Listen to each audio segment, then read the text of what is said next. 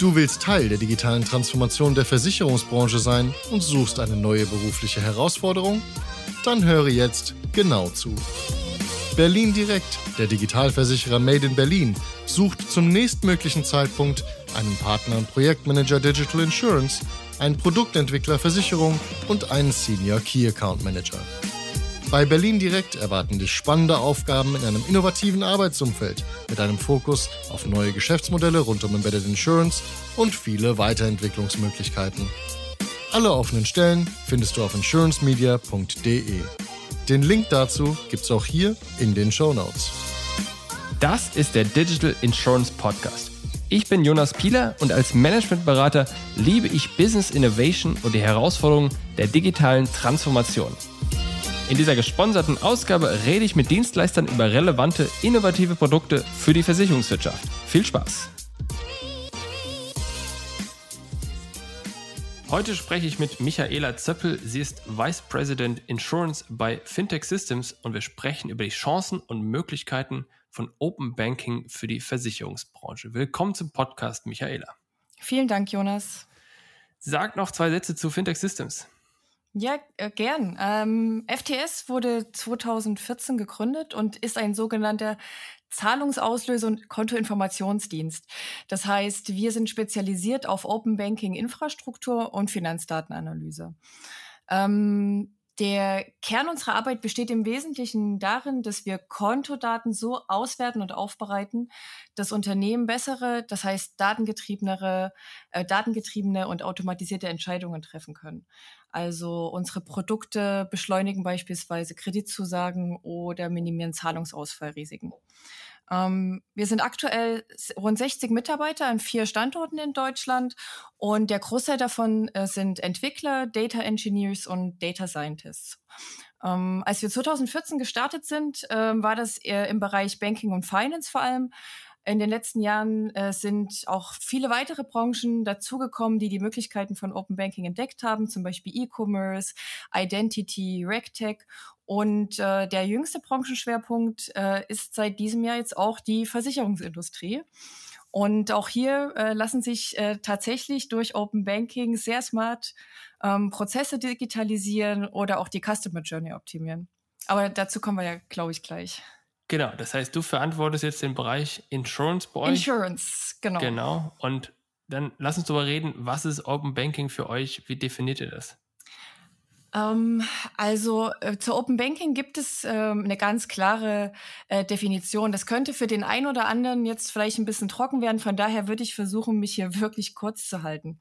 Ähm, das Interessante am Open Banking, es äh, stammt ja aus der PSD 2, also der Payment Service Directive 2, ähm, ist, dass es eine reaktive Regulatorik ist. Das heißt, der Gesetzgeber hat damals gesehen, okay, da passiert was im Markt, das ist spannend, das ist im Sinne der Kunden, aber es ist gleichzeitig sehr sensibel und ähm, das Spielfeld ist nicht wirklich definiert. Und daraufhin ähm, wurde 2018 die, Payment, äh, die PSD 2 geboren. Und das ist im Wesentlichen eine Richtlinie zur Regulierung von Zahlungsdiensten und Zahlungsdienstleistern. Ähm, die im Wesentlichen wurden damit drei Ziele verfolgt. Äh, erstens äh, die Erhöhung der Sicherheit im Zahlungsverkehr. Das kennen wir, glaube ich, alle. Ähm, die mit der Zwei-Faktor-Authentifizierung, die seit äh, 2019 jetzt Pflicht ist. Zweitens die Stärkung des Verbraucherschutzes. Auch das hat jeder schon mitbekommen, ähm, dass zum Beispiel keine Entgelte mehr bei Kreditkartenzahlungen gibt. Und der dritte Punkt ist die Steigerung von Innovation und Wettbewerb im Markt. Und genau dieser Punkt ist eigentlich der für unsere Diskussion über Open Banking der wichtige. Die PSD2 hat festgelegt, dass Kontoinformationen und Kontodaten nicht der Bank gehören, sondern dem, den Kunden. Die Kunden haben die volle Entscheidungsgewalt über ihre Daten und können frei entscheiden, mit wem sie die teilen möchten, um zum Beispiel andere oder bessere Services zu nutzen. Und die sogenannten Drittanbieter werden von der BaFin als Zahlungsdienstleister erfasst und dürfen diese Zahlungsauslösedienste, Kontoinformationsdienste oder auch Zahlungskarten anbieten. Ähm, wir als FTS, wir sind ein solcher Drittdienstleister und dürfen im Auftrag des Kunden Zahlungen auslösen oder Kontoinformationen einsehen und verarbeiten. Ja, und äh, jedes Unternehmen, egal aus welcher Branche, kann sich FTS oder generell einen Open Banking Provider als Partner ins Boot holen, um eben von diesen Leistungen zu profitieren.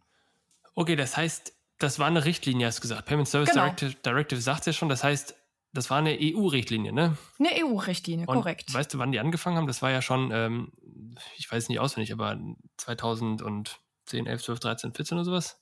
Äh, genau, also die ersten Diskussionen waren definitiv ähm, schon da. Ähm, in, äh, auf EU-Ebene wurde sie dann 2018 erst ins Leben gerufen, also die finale Version. Und dann hat natürlich jeder Staat das in nationales Recht übersetzt. Aber genau das ist ja das Interessante. Da ist schon sehr, sehr viel im Markt passiert und es war nicht reguliert. Und dann irgendwann hat die EU gesagt, okay, nee, wir müssen jetzt das Spielfeld definieren. Wie lang ist das? Wie breit ist das? Was darf da drin gemacht werden? Und das ist eigentlich äh, einfach nur die PSD 2. So, das heißt, der, der EU-Regulator oder die, was, Parlamentarier oder wie heißt gar nicht, wie die heißen, Kollegen, der Gesetzgeber ist hingegangen und hat sich gedacht, liebe Freunde, da müssen wir mal was regulieren. Korrekt. Was, was haben die denn, oder was war denn der Auslöser? Also was war denn nicht reguliert? Oder was war denn das Problem an dieser Tatsache, dass es nicht reguliert war? Ähm, also das ganze Thema Open Banking ist ja nicht erst 2019 vom Himmel gefallen, sondern das war ja vorher schon da. Es gab vorher schon ähm, Unternehmen, die ähm, über andere, dann nicht PSD2-Schnittstellen, also zum Beispiel FinTS, EBIX, wie auch immer, also Schnittstellen von dritten Unternehmen zu Banken gab es ja schon immer. Ähm, und äh, die die Kontoinformationen so abgeholt haben. Und ähm, damals allerdings noch unter der Prämisse, die Daten gehören der Bank. Und ähm, diese Drittunternehmen haben damals auch schon Services angeboten. Ist natürlich immer ein bisschen auf den Wohlwollen der Bank ähm, dann, ähm, der, also das angewiesen gewesen. Und mit der Entscheidung zu sagen, nein, die Daten gehören dem Kunden, der Kunde kann selber und eigenständig entscheiden, ich möchte die jetzt teilen, sind natürlich auch die Banken gezwungen gewesen, diese Schnittstellen oder diese Daten über Schnittstellen zur Verfügung zu stellen.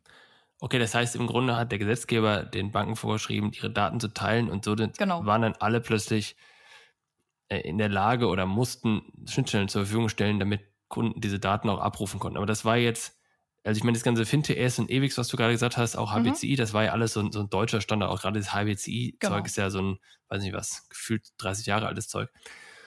Okay, das heißt, Banken können jetzt, stellen jetzt den Unternehmen oder den Kunden ihre Daten zur Verfügung. Mhm. Jetzt reden wir die ganze Zeit über Banken. Mhm. Was, oder sagen wir, was kann ich jetzt damit machen? Also was ist denn jetzt vielleicht mal in erster Linie, was ich damit machen kann und was kann ich dann in zweiter Linie machen für die Versicherungsbranche? Ja, also ähm, in erster Linie kann äh, natürlich, ich hatte es, glaube ich, eben schon mal angedeutet, über ein ähm, äh, Zahlungsauslöse oder Kontoinformationsdienstleister kann ähm, äh, jedes Unternehmen eben jetzt an diese Bankdaten rankommen, in Anführungszeichen. Ne? Also der Kunde muss immer noch zustimmen. Ähm, kommen wir, glaube ich, später auch noch mal dazu.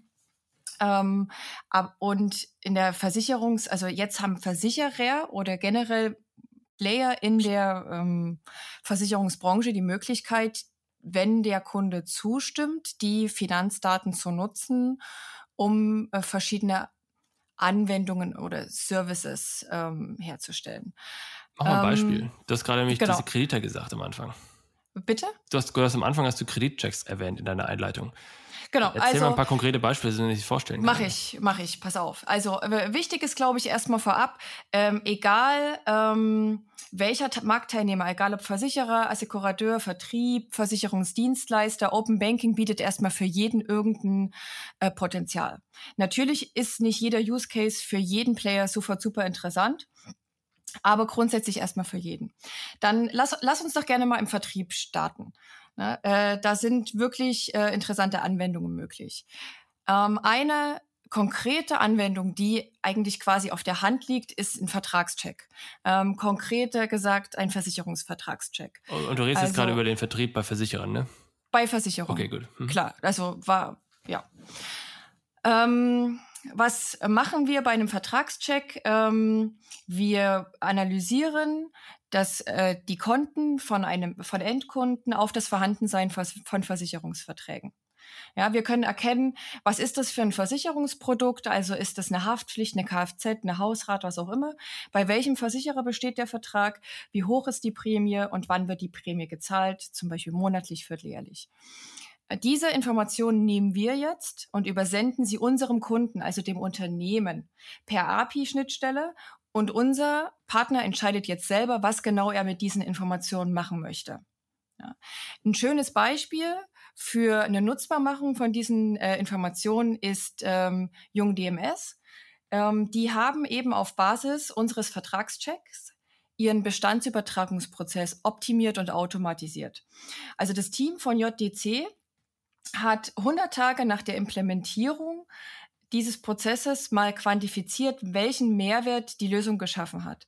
Wenn die Open Banking Schnittstelle und das automatische Bestandsübertragungstool vom Berater genutzt wurden, hat sich die Anzahl der übertragenen Verträge mehr als verdoppelt. Ja. Weil, oder erklär mir das, also das heißt. Es ist ganz, ganz simpel, ähm, der man hat mehr Verträge gefunden, an die der Kunde sich vielleicht auch nicht erinnern konnte, wo er gerade keine Unterlagen zur Hand hatte und so weiter. Das heißt, hilf mir mal einmal durch diesen Prozess durchzulaufen. Das heißt, jetzt sitzt äh, ein Vermittler oder ein Makler mit dem Kunden vor Ort. Die sitzen an einem runden Tisch und haben vor sich irgendein Tablet oder sowas. Und mhm. da, wie kommen jetzt da eure Daten ins Spiel oder wie funktioniert das jetzt mit diesem Beispiel, was du gerade genannt hast? Wie läuft es da ja. weiter?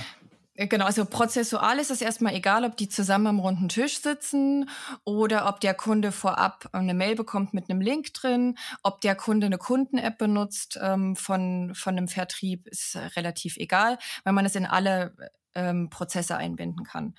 Ähm, egal ähm, welcher Prozess der ausschlaggebende ist, in allen Fällen ist es so, dass ähm, der Kunde auf ein grafisches User Interface kommt. Ja, also ein Bildschirm an, an seinem Handy oder einem Notebook.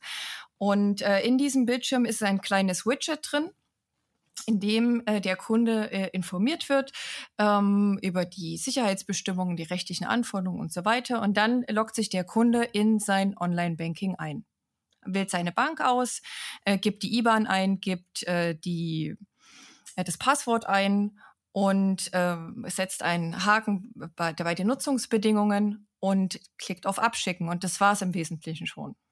Und an welcher Prozess, ich meine, macht er das jetzt im luftleeren Raum? Das heißt, macht er das einfach so? Oder in welchem größeren Prozessschritten machen die Leute das? Quasi in dem Moment, in dem sie vielleicht so eine Bedarfsanalyse machen oder in einem Abschlussprozess, ja, im Angebotsprozess oder? Das kann jeder einbinden, wie er möchte, aber ich wäre ja auch gleich zur Bedarfsanalyse okay. mal gekommen. Ähm, Ähm, pass auf, lass uns direkt mal zur Bedarfsanalyse Mach, übergehen. Auf geht's. Ne, die, die ist ja so ein bisschen das gedankliche Gegenstück dazu, weil über den Vertragscheck haben wir jetzt herausgefunden, was ist die Ist-Situation. Und jetzt schauen wir uns mal ein bisschen das Soll an. Auf Basis äh, des Kontos erkennen äh, wir natürlich, was ist das Beschäftigungsverhältnis? Ähm, was ist das regelmäßige Einkommen? Was ist das Wohnverhältnis? Also lebt die Person zur Miete oder äh, hat sie äh, Eigentum? Wir können aber tatsächlich auch den Familienstand rauslesen, die Anzahl der Kinder ermitteln oder ob der Kunde ein Auto, ein Motorrad, ein Haustier besitzt. In manchen Fällen lässt sich sogar sagen, ob äh, die Person ein versicherungsrelevantes Hobby hat. Ähm, es ist natürlich klar, dass ähm, dieser, die, diese digitale Bedarfsanalyse auf Basis des Kontos ähm, ersetzt niemals vollständig ähm, eine persönliche Beratung oder Bedarfsanalyse. Ne? Aber es kann sie ergänzen.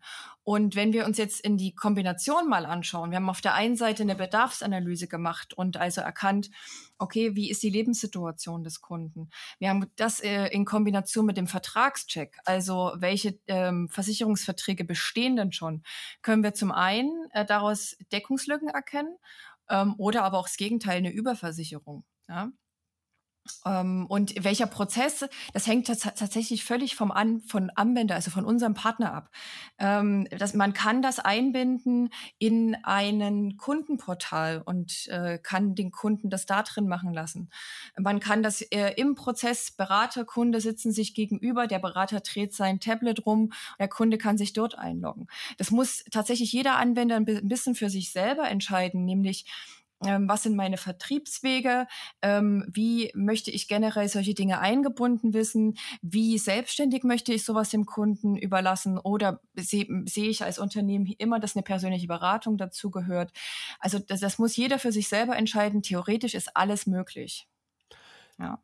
Das heißt, also nochmal zusammengefasst, das heißt, mhm. der Kunde kann quasi nicht dem Vermittler oder Vertriebler selbst die Kunden, äh, die Login-Daten zur Bank geben, weil die gibt er quasi indirekt euch und ihr greift dann auf das Konto zu und gebt dann quasi dem Vermittler dann Daten weiter, beziehungsweise dem System genau. Daten weiter, dass das dann auswertet. Das heißt dann, Beispiel, dann, was kriegen die dann da? Dann kriegen die natürlich wahrscheinlich jede einzelne Transaktion und ihr kategorisiert das dann und sagt dann, okay, das ist jetzt hier von mir das Allianzprodukt XY, weil ihr wisst, was in der Abbuchungsauftrag äh, drinsteht oder wie? Genau, also das kommt immer ein bisschen drauf an, auf den verschiedenen, auf den Anwendungsfall. Ne? Also wenn wir uns jetzt einen Vertragscheck anschauen, klar, der Report, der da zurückgeht, äh, erstmal ähm, in, kann man sich da als ähm, Partner aussuchen, will ich das nur als JSON zurück, will ich nach ergänzenden PDF zurück und so weiter. Aber ja, da kommen Informationen, die wir ausgewertet haben, zurück. Und äh, da steht dann drin, ähm, wann wurde was abgebucht, welches Produkt es ist, bei welchem, ne? genauso wie du es gerade eben gesagt hast. In anderen Fällen und ähm, die, die da ein bisschen komplexer sind, da komme ich auch gleich nochmal dazu, ähm, sind die natürlich nicht so offensichtlich, die, diese Informationen. Oder das sind die auch nicht standardisiert unbedingt, weil es viel, viel mehr eine Art gemeinsame Entwicklung ist von einer gewissen Kennzahl beispielsweise. Ja. Machen wir ein Beispiel von so einer Kennzahl, also äh, Preissensitivität. Ähm, okay. Kommen wir gleich dazu. Kommen ja, erzähl, dazu. dann, dann ja? los geht's. Also. Nee, ich äh, tatsächlich, äh, wenn es okay ist, würde ich noch mal ganz kurz auf die, auf die Bedarfsanalyse noch okay, mal zurückkommen. Okay, auch gut. Weil Gerne. das sind, das sind wirklich, es sind noch zwei spannende Punkte, die ich da ah, ganz ah, okay. gerne ergänzen Sorry. würde. Erzähl, bitte. Ähm, das eine ist, dass wir mit so einem Modul wie einer Bedarfsanalyse auch Lebensereignisse identifizieren können. Zum Beispiel den Übergang eines Studenten ins Arbeitsleben oder die Geburt eines Kindes. Und äh, mit Hilfe dessen können wir dann wiederum bei unserem Partner Beratungsanlässe triggern. Und das andere ist, und äh, wir hatten es ganz kurz mal erwähnt, die, ähm, die Informationen und Daten, die wir als Open Banking Provider äh, auswerten, ähm, diese strukturierten Daten kommen ja wieder an unseren Partner zurück. Und die können dann wiederum vom System ähm, des Partners, also zum Beispiel ein MVP, genutzt werden, um ein Beratungsprotokoll zu befüllen oder zumindest Teil zu befüllen. Ja, also es erspart auch wieder Arbeit und es kann Prozesse zumindest teilautomatisieren. Ähm, es ist nie, es geht bei Open Banking nicht immer nur da um diesen ganz offensichtlichen, ich kann, ich bekomme die Information XY aus dem Konto raus, sondern die Ableitungen, die wir daraus ziehen können. Die, wie können, also zum einen die Datenanalyse auf ein nächstes Level heben, würde ich jetzt gleich was dazu sagen, und aber auch welches Automatisierungspotenzial ähm, habe ich denn davon? Auf Basis dieser Open Banking ähm, an Einbindung. Das ist super spannend. Aber ähm, lass gerne mal ähm, auf dieses auf, auf dieses Thema gehen mit der Preissensitivität. Ja, auf jeden Fall. Ähm, wir haben, also bei uns ist das so ein bisschen in ein Modul eingebettet oder in mehrere Module. Wir nennen das Financial DNA oder auch Persona-Analysen. Ja. Wir hatten ja jetzt eben sehr, sehr offensichtliche Dinge. Wir haben über Einkommen und Verträge gesprochen. Ja, klar, aus einem Konto erkennen wir ähm, auch bestehende Finanzierungen, Investments. Wir können aber auch ähm, Aussagen zur Bonität eines Kunden oder eines Kontos treffen. Ähm, wir können aber aus diesen Informationen auch ableiten, wie preissensitiv, ne, da haben wir sie, die Preissensitivität, ist so ein Kunde und welche Produktaffinitäten hat ein Kunde. Ähm, in der Persona-Analyse geht es dann ähm, ein bisschen mehr um das allgemeine Kaufverhalten eines Kunden. Ne? Kauft er eher online? Kauft er eher offline? Hat dieser Kunde bestimmte Marken- oder Shop-Affinitäten? Welche Rückschlüsse ziehen wir denn daraus auf die Person hinter dem Konto? Hat diese Person gewisse Kaufroutinen? Ist sie loyal? Welche Interessen hat sie? Also ganz, ganz viele Dinge. Und mit diesen Informationen können wir als Open Banking Anbieter slash und viel wichtiger Finanzdatenanalyst ganz, ganz wertvolle ähm, Customer Insights liefern, die Versicherer oder auch ähm, Vertriebe ohne diese Open Banking Anwendung nicht oder zumindest nicht in dieser Schnelligkeit erhalten. Ja, also so eine Analyse dauert bei uns wenige Sekunden. Ja. Und äh, das ist tatsächlich ein ganz, ganz spannendes Thema, weil wir, wir, wir, wir, sehen, wir kommen von, der, von dem ganz plumpen, ah, da ist eine Transaktion für einen Kfz-Vertrag, richtig in die Datenanalyse auch rein. Ja? Das äh, sind jetzt so diese drei wichtigsten ähm, konkreten Anwendungen äh, im Vertrieb. Fassen wir es zusammen. Also im Grunde Bedarfsanalyse, mhm. zweitens dann Persona und Kundenpreissensitivität. Äh, mhm. Und das, das ist ein Teil davon, aber ja, Financial DNA ähm, würde ich das jetzt mal benutzen. Also wo wir wirklich an, an die DNA rangehen. Oh, und Financial DNA war jetzt der Überbegriff für alles drei oder war das der Begriff für das letzte mit der Preissensitivität? Genau, für das letzte. Mhm. Okay, verstanden. Das heißt. Also. Mhm. Ja, erzähl weiter. Nee, bitte. Ich rede sonst viel zu viel und viel zu tief. Ich bin begeistert von der Preissensitivität. Ja, ist ja geil. Ich meine, ich, mich interessiert, wie kriegt ihr das raus? Woher wisst ihr das? Vorstellen kannst du dir so ein bisschen, wir blicken zwar in diesem, in dieser einen Session nur auf das Konto eines einzelnen Kunden.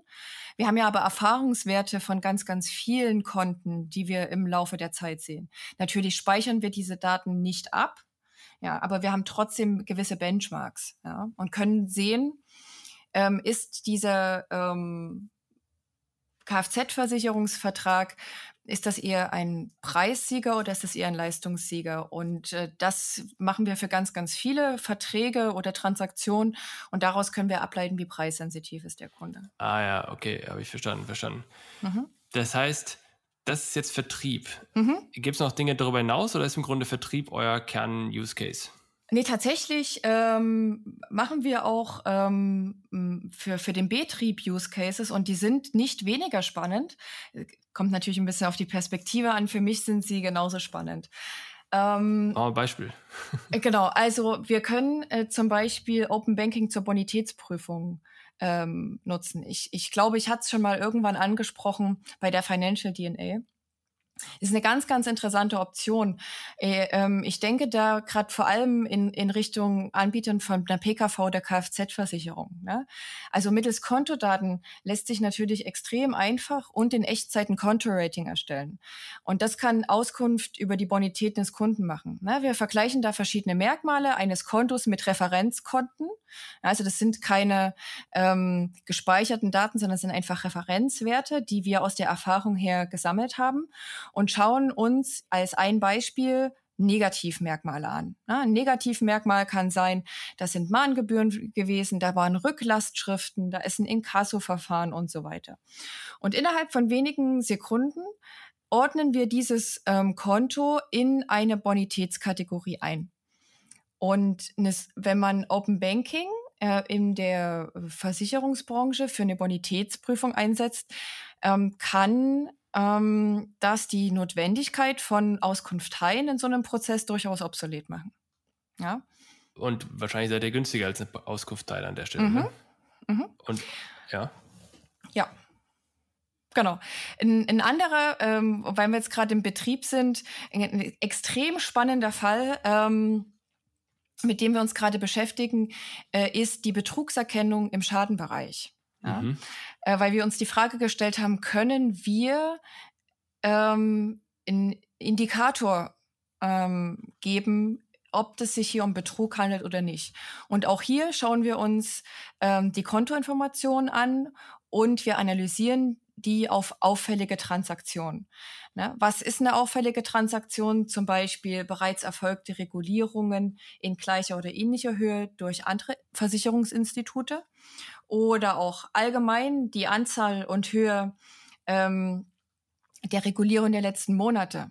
Was wir uns auch anschauen, sind, passt die Schadensache zum üblichen Kaufverhalten des Kunden? Oder was wir auch anschauen können, ähm, bestehen eventuell sogar Verbindungen zwischen fallbeteiligten Personen. Ne? Also, aber da muss ich sagen, dieser Use Case ist tatsächlich eine sehr, sehr komplexe Anwendung. Das ist auf gar keinen Fall ein Standardprodukt. Ähm, alle Analysen und Reports müssen in so einem äh, Case ganz, ganz eng mit dem jeweiligen Unternehmen abgestimmt werden. Und ähm, bei eben zum Beispiel auch, ich sagte gerade, die, ob die Analyse, ob eine Verbindung zwischen fallbeteiligten Personen besteht, bedingt natürlich auch, dass wir die Informationen vorher bekommen. Wir können ja nicht ins Blaue hinein einfach analysieren. Also das ist sehr, sehr komplex, aber super, super spannend.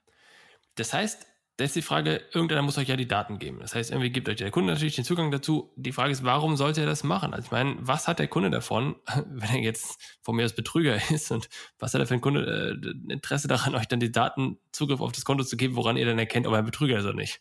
Ja, ähm, also natürlich muss man erstmal sagen, Betrüger würden, glaube ich, alles vermeiden, ähm, um Dinge offen zu legen. Also vielleicht gehen wir erstmal nicht vom Betrüger aus.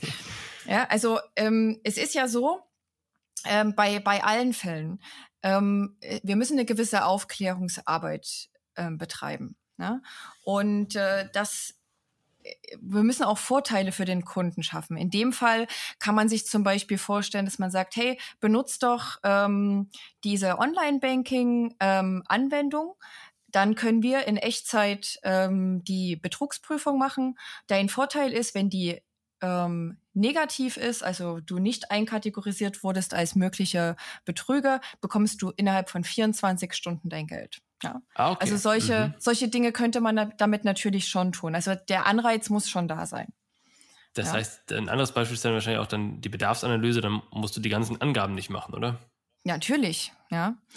Ähm, ich ich würde gern nochmal ähm, ganz kurz auf die auf die, die Anwendungsfälle zurückkommen, damit wir die einfach durchhaben dann, und wir uns gedanklich zum Vorteil des Kunden mal durcharbeiten können. Gern. Weil da habe ich natürlich auch ähm, ja, eine ne, ne Meinung dazu. eine Liste, die ich höre. Genau, genau. Nee, ja, also das ist, das ist tatsächlich ein extrem spannendes Thema und ähm, was ich, was ich sehr, sehr spannend daran vor allem finde, ist, es ist noch neu im Versicherungsmarkt. Ja, definitiv. Ja? Und ähm, jetzt gerade äh, habe, also ich habe ja keinen Open Banking Hintergrund ich selber, sondern den Versicherungshintergrund. Und ich habe natürlich ganz, ganz viele spannende Ideen in meinem Kopf und die dann auch zu konkretisieren und mit den Data Scientists gemeinsam zu schauen, ist das realistisch, was ich mir da hier gerade vorgestellt habe oder nicht? Und dann auch gemeinsam mit Partnern äh, zu schauen, ähm, wie, wie die das finden, ist eine ganz, ganz spannende Situation, in der wir gerade sind. Aber ko kommen wir ja, auf die, Beispiel, die, genau. Ähm, ein Beispiel. Ach, sorry, wolltest du gerade, ich dachte, du wolltest jetzt ein Beispiel bringen. Nee, Tut mir leid. nee, nee, ich, ich wollte einfach nur gerade gerade sagen, äh, dass das eine spannende Phase ist und ich ah, okay. deshalb ein bisschen euphorisch bin. Alles, ach Gottes Willen, das, das gehört genau. dazu. Ähm, der, das, das, der letzte Bereich, mit dem wir uns gedanklich ähm, beschäftigen, ähm, ist natürlich auch ähm, Frage, die Frage, kann Open Banking neue spannende Versicherungsprodukte selber schaffen? Also was hätte eine Produkt ähm, Abteilung von Open Banking. Mhm. Und äh, da sind wir ähm, gerade sehr intensiv am Thema, äh, intensiv am Thema der situativen Produkte. Ja, zum einen sehen wir eine, mögliche, ähm, eine Möglichkeit im Bereich äh, Annex. Ähm, also der Kunde kauft ein bestimmtes Konsumgut, zum Beispiel ein MacBook oder eine Reise. Ähm, wir als Kontoinformationsdienst können das erkennen und wir können einen Trigger an unseren Partner senden. Und unser Partner kann dem Kunden dann situativ eine entsprechende Deckung anbieten. Das ist jetzt natürlich sehr ähnlich zur Einbindung von Versicherungsprodukten direkt an den Point of Sale. Aber hat den Vorteil, dass es völlig unabhängig von einem bestimmten Shop oder einem bestimmten ähm, E-Commerce-Partner äh, erfolgen kann. Ja? Interessant. Das heißt, ihr erkennt ähm, wie erkennt ihr das denn? Also ich meine, du kriegst dann die Kontozahl und wenn das dann halt, okay, wenn das vom Apple Online-Shop war, dann erkennst du, dass er wahrscheinlich irgendwas Mac-artiges gekauft hat oder Apple-artiges. Genau. Ähm, aber wenn jetzt irgendwie hier von Amazon eine Abbuchung kommt, dann woher wisst ihr, dass das dann ist? Oder wie organisiert ihr das? Oder wie, wie sortiert ihr das ein? Genau, also das sind zum einen äh, bestimmte, äh, bestimmte ähm, Merkmale im Buchungstext, klar.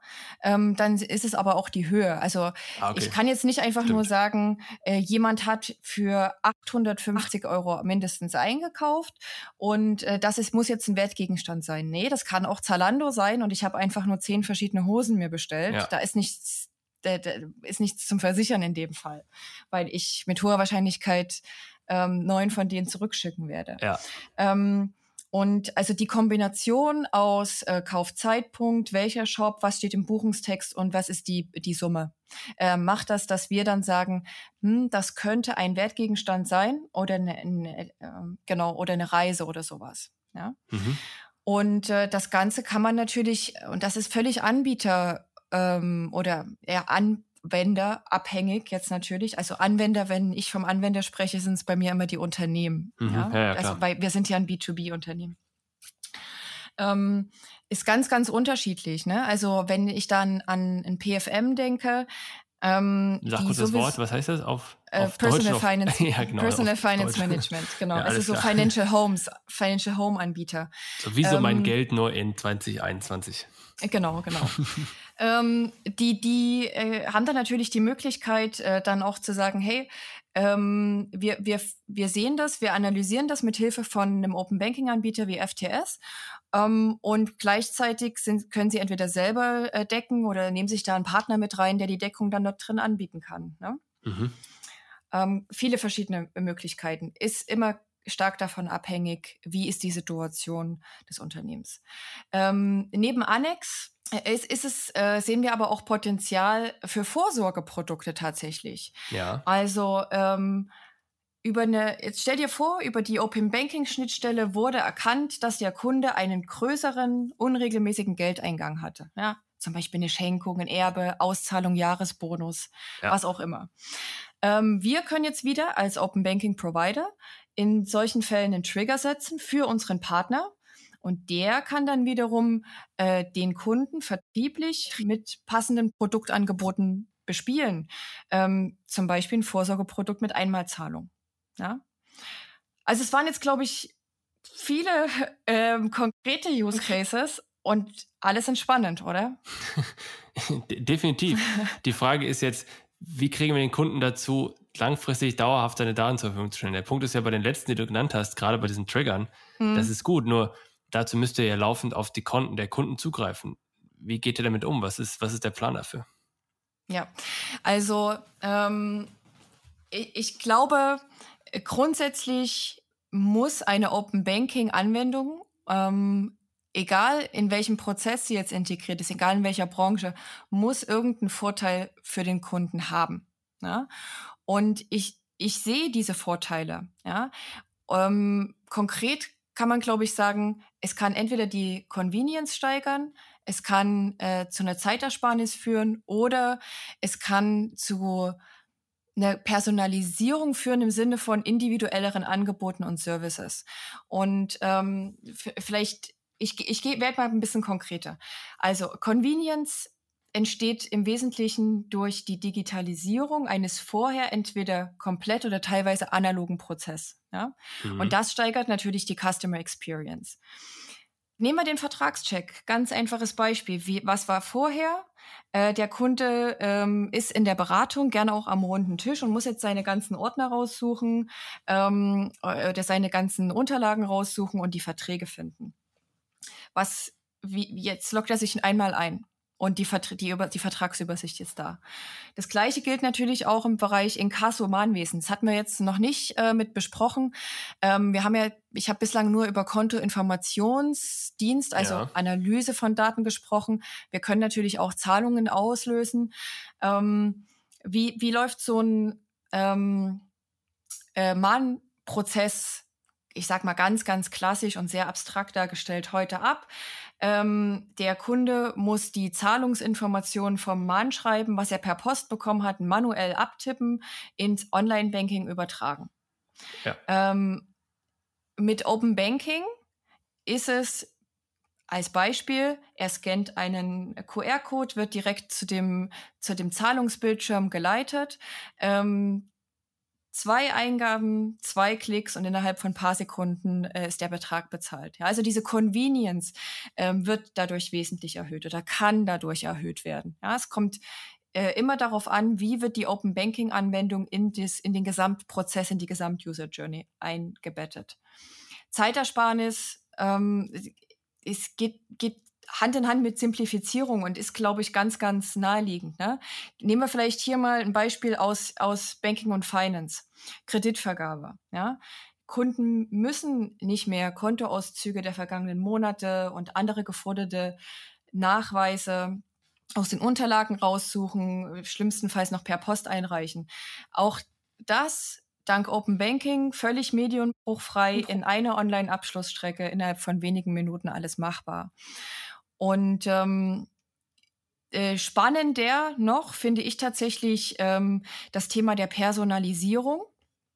Ja, mhm. äh, wir, wir, wir hatten ja vorhin beim Thema Financial DNA, Persona-Analyse schon mal ein bisschen über diese Customer Insights gesprochen. Aber ich glaube, da liegt noch sehr, sehr viel Potenzial auf der Straße. Ähm, über die Analyse von Finanzdaten können kundenindividuelle Entscheidungen automatisiert werden. Ja, ich ähm, mache ein Beispiel. Wir, ich habe vorhin die Produktaffinitäten angesprochen. Ähm, wir können ähm, mittels Finanzdatenanalyse sagen, ähm, wie hoch ist die Affinität dieses individuellen Kunden für ein bestimmtes Produkt. Es kann natürlich ein Bankprodukt sein, es kann genauso ein Versicherungsprodukt sein. Ähm, wir können aber auch über diesen äh, Kunden Informationen zu seiner Lebenssituation ähm, analysieren, um äh, dem unserem Partner die Möglichkeit zu geben, an der Kundenschnittstelle Quer-Content zu platzieren. Ja.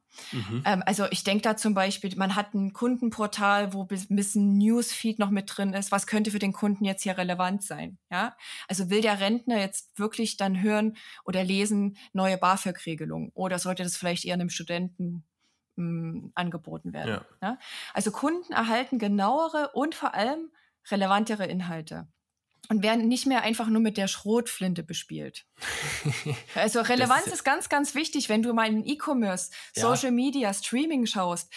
Die, die investieren Millionen in ihre Algorithmen, um Dinge so relevant wie möglich zu machen. Ja. Warum?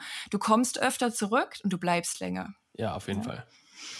Und äh, Entschuldige. Ich, die nächste Frage, wie implementiere ich das Ganze? Also ich meine, es ist alles super, klingt cool, ähm, aber mhm. wie bringe ich das jetzt auf die Straße? Was ist halt welcher Aufwand? Ist, du sagst gerade von Standardprodukten gesprochen, bei manchen Sachen hast du gesagt, okay, die sind noch, da muss man noch ein bisschen viel konfigurieren. Wie seid ihr da aufgestellt? Ja, also ähm, ich glaube, für, für jeden, für jedes Unternehmen ist es der erste und allerwichtigste Schritt äh, bei dieser Umsetzung. Und gehen wir jetzt mal von einem Unternehmen bitte aus, was sich schon dafür entschieden hat, Open Banking zu nutzen und ja. auch für welchen Anwendungsfall. Sonst kommen wir hier äh, von, von, von der Theorie nicht weg.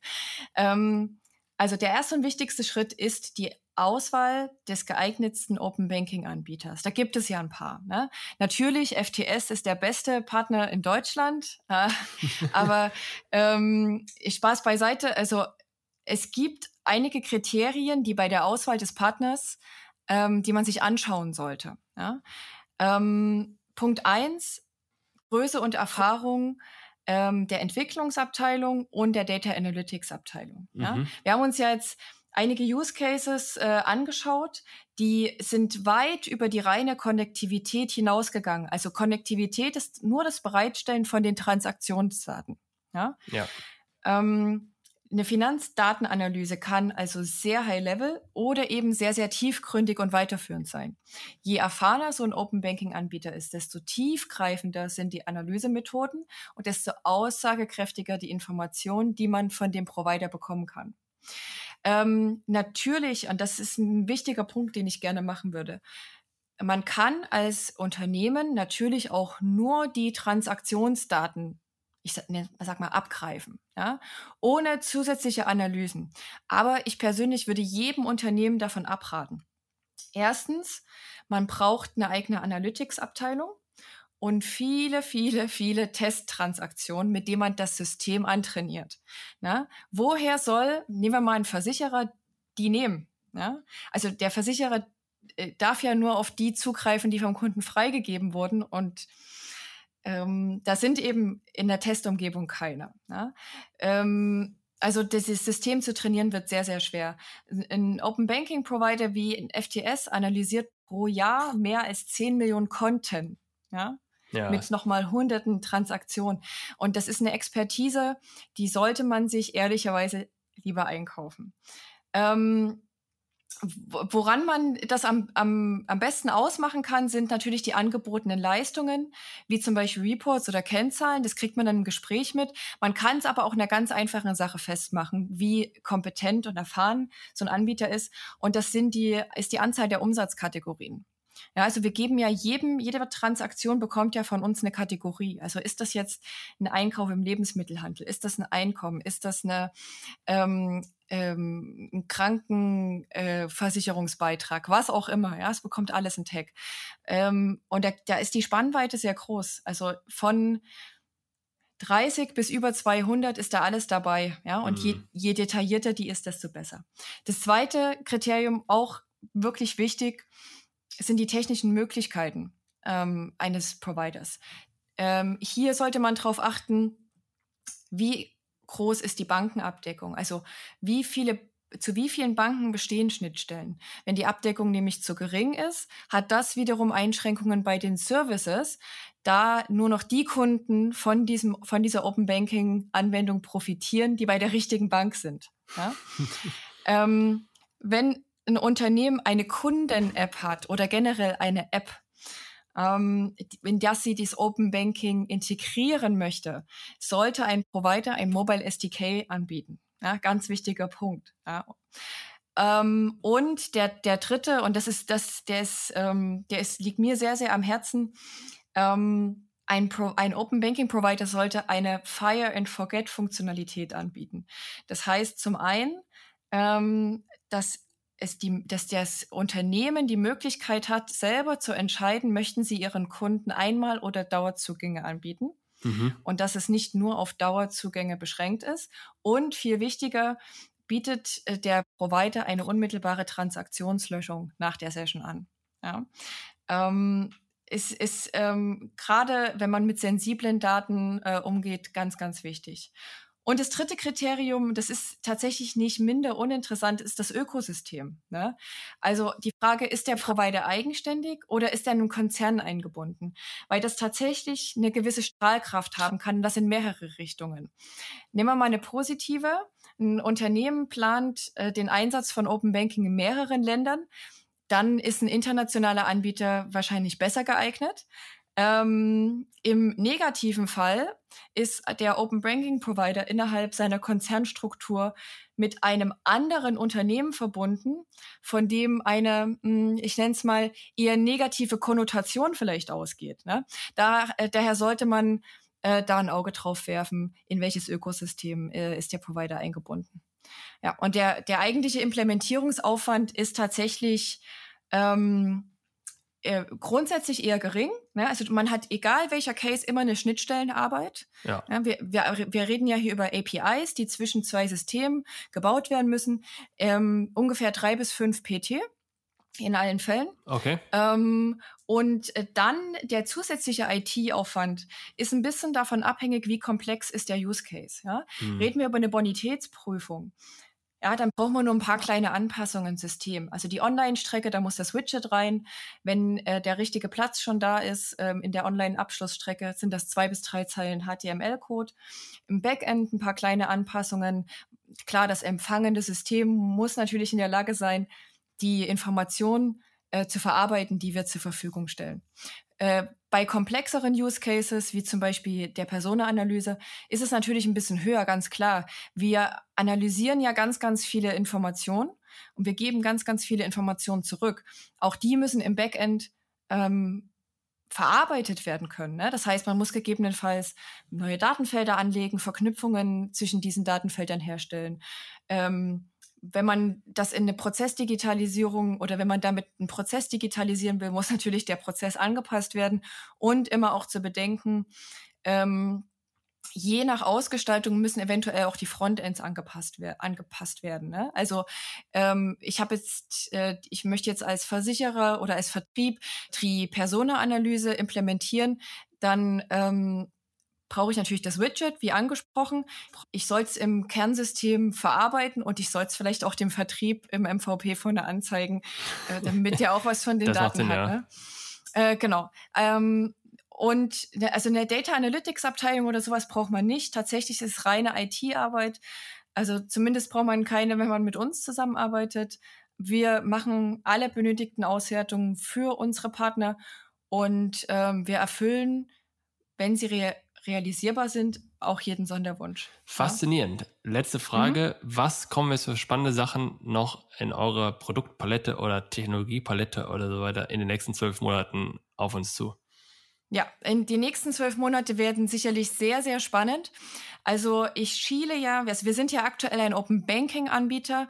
Unsere Vision ist aber schon ein, ähm, ein Open Finance Anbieter zu sein. Das heißt, ähm, ich schiele da so ein bisschen Richtung Open Insurance Bewegung. Ähm, also Austausch und Nutzung von Versichererdaten. Ähm, weil schon allein die Kombination aus diesen beiden Datenquellen ähm, ermöglicht noch viel größere Mehrwerte bei den Kunden. Ja? Ähm, wenn wir die Minute haben, würde ich das Beispiel auch gerne noch stressen. Wir haben den Vertragscheck uns angeguckt. Wir wissen jetzt, was wir rauslesen können. Was wir heute nicht rauslesen können, äh, ist der Tarif. Ja, der Tarif ja. wird in 99 Prozent der Fälle nicht im Buchungstext angezeigt. Was bedeutet das jetzt? Der Kunde muss jetzt wieder den Tarif raussuchen aus seinen Unterlagen oder der ähm, Berater sag mal, was ist ein Makler, muss jetzt eine Auskunft beantragen, eine Bestandsübertragung machen und kommt dann erst an die Information. Haben wir wieder Zeit verloren. Also interoperable Daten, ähm, nicht nur in Richtung Insurance und so, dass wir dann ein Open Finance System haben, sondern ich könnte mir durchaus vorstellen, dass der Gesetzgeber nicht bei Banking schon angefangen, er öffnet jetzt Insurance, dass er da nicht aufhören wird, sondern dass noch mehrere Branchen ihre Datenquellen öffnen müssen. Und ich denke, dann Gut, das sind keine zwölf Monate. Bleiben wir bei den zwölf Monaten. Ist egal, die Zukunft. Alles gut. ähm, also zwölf Monate ähm, machen wir ähm, auch irgendwas mit Open Insurance noch mit. Wie genau das aussieht, weiß ich noch nicht. Das ist auch cool. Ähm, so dass wir ein Open Finance Anbieter sind und danach schauen wir, welche anderen Datenquellen da noch Mehrwerte schaffen können. Ja, herzlichen Dank, Spannende das Gespräch hat mir Spaß gemacht, sorry. Entschuldige, danke, mir hat es mir auch sehr, sehr Spaß gemacht. sehr cool, danke. Das war eine weitere Ausgabe des Digital Insurance Podcast. Wenn dir diese Ausgabe gefallen hat, dann hinterlasse uns deine Meinung bei Apple Podcasts. Und wenn du wissen willst, wie du die Herausforderung der digitalen Transformation in deinem Unternehmen meistern kannst, kontaktiere mich per LinkedIn oder unter pilaco.com.